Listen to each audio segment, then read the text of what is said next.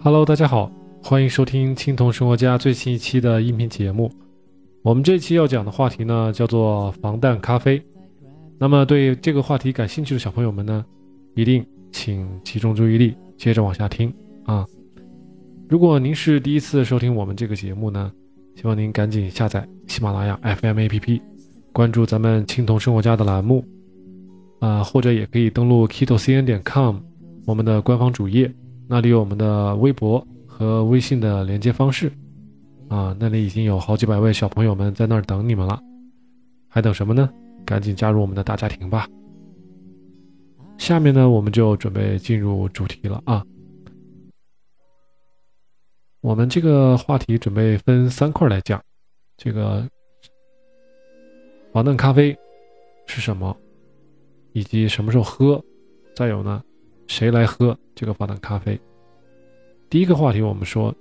防弹咖啡到底是什么东西？防弹咖啡就是美式咖啡加上油脂，然后呢，一般人会把它放到搅拌机里面把它搅拌，或者呢，也可以趁热把油撒在上面。这个油脂呢，一般分成三种，一种是黄油 （butter），一种是椰子油。还有一种是比较常见的商业油啊，叫做 MCT 油脂。MCT 呢，咱们翻译成中文叫做中链甘油三酸酯，它实际上是由椰子油和棕榈油提炼出来的。大家在看到这种 MCT oil 的时候呢，它往往是液体。它和椰子油不一样的地方呢，就在于。它的凝固点非常的低呀，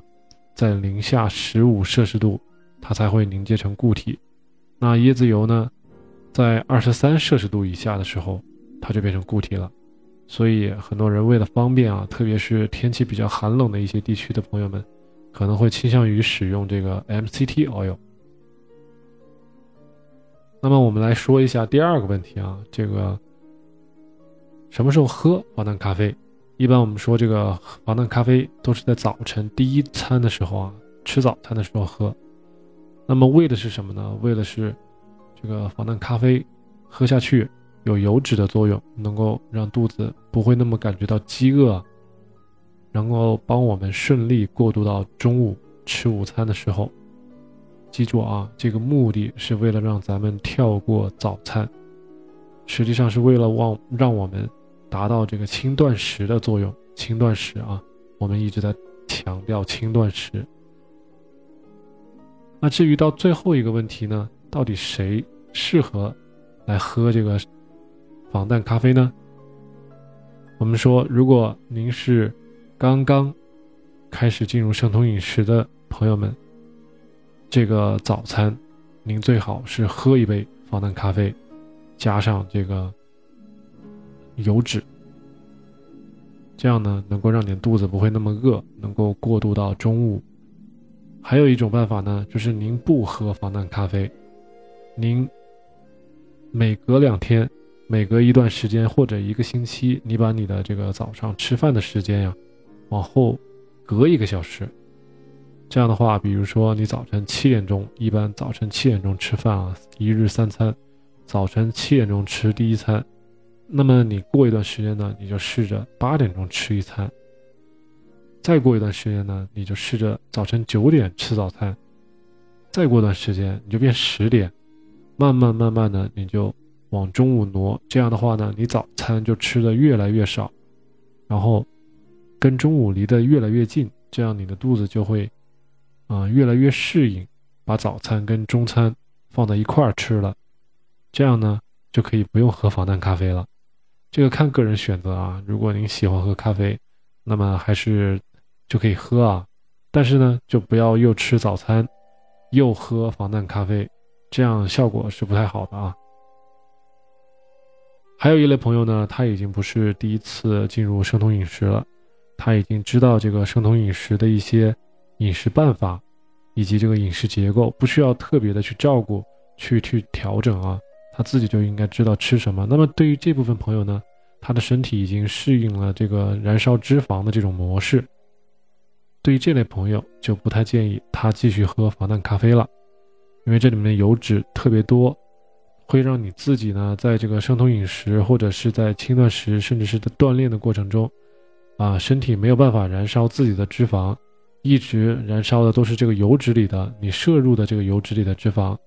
所以对你的这个减脂减重的这个效果不太好，就建议这部分朋友把防弹咖啡里的这个油脂减去一半。甚至呢，可以不要啊，甚至可以把油脂全部去掉，只喝黑的咖啡。那么最后还有一类朋友呢，就像我这种情况，我已经减到啊，我不希望再减下去了，我不希望我再瘦下去了。这一类朋友，他不希望自己的体重继续下降，甚至呢，他还想恢复一些体重，再长回来一些肉。那么这类朋友需要喝防弹咖啡的。可以在早晨加上一杯防弹咖啡，油脂稍微给多一点，这样的话呢，身体就不会继续把自己的这个剩余的脂肪给燃烧掉，它就会利用你摄取的脂肪，啊，还是让身体保持在生酮饮食的状态里面，但是不会爆碳，啊，体内还是会有很多酮体，没有关系，而且体重不会下降，脂肪的摄取呢，摄取的比较多以后呢，也会让自己的体重增加。但是我个人啊，我个人不喜欢这样，我个人喜欢还是喝正常的黑咖啡。然后我在中午和晚上的时候，我选择多吃一些脂肪，多吃一些蔬菜，多吃一些肉。啊，我选择在啊饭菜里面摄取更多的脂肪。所以这个看大家选择啊，如果你的饭量不是很大，那你就把脂肪分散到防弹咖啡里去。如果你的口味很好，啊，你建议可以像我这样，平常呢不用喝那么多的油脂加咖啡，可以在平常吃饭的时候多吃一些食物。那么我们现在讨论到这里的话，基本上就有一个结论了啊，防弹咖啡到底该喝还是不该喝，是针对不同阶段的人在生酮饮食里面有不同的答案的。那么对于刚刚开始进入生酮饮食的小伙伴们，我们是建议他早晨来一杯防弹咖啡，加上适量的油脂，能够让自己平稳的过渡到中午。前提是呢，早晨不要再吃额外的东西了，这样呢，一天两顿，可以做到轻断食，也是非常好的啊。对于已经生酮饮食两个月、三个月，甚至是更长时间的朋友。相信他的身体已经适应生酮饮食的燃烧脂肪的这个模式，那么这部分朋友呢，不建议他们喝防弹咖啡，这里面的油脂呢最好是减半，甚至是不要。那么最后一类就类似于我这种，就是不希望减重，甚至希望再增重的朋友们，防弹咖啡请继续喝，啊，也可以选择另外一种。是试着不喝，但是呢，在菜肴里面一定要多加一些脂肪。这个大家自己试一下，亲身试一下哪一种方法更好、更轻松。那么关于防弹咖啡这个话题呢，我们今天就讨论到这里了。这一节说的会比较短啊，比较简练，大家应该可以得到自己想要的这个知识了。那么，今天的话题就聊到这里了。如果大家对这个防弹咖啡的话题还有什么疑问，还有刚才哪里没有听懂的，一定要问我，一定要在这个音频下面留言，或者呢，也可以到我们的微博、微信里面去留言，我会尽量的给大家解答。如果觉得我这期音频做的比较好呢，一定要给我一个赞啊！或者让你的朋友、让你的亲戚、家人也听一听，相信对他们也会有所帮助啊！感谢大家。我们下一期要讲的话题呢是坚果，那么对坚果感兴趣的朋友们，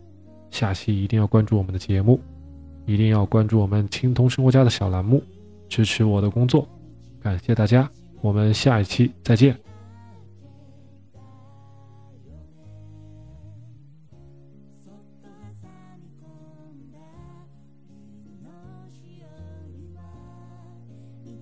自己が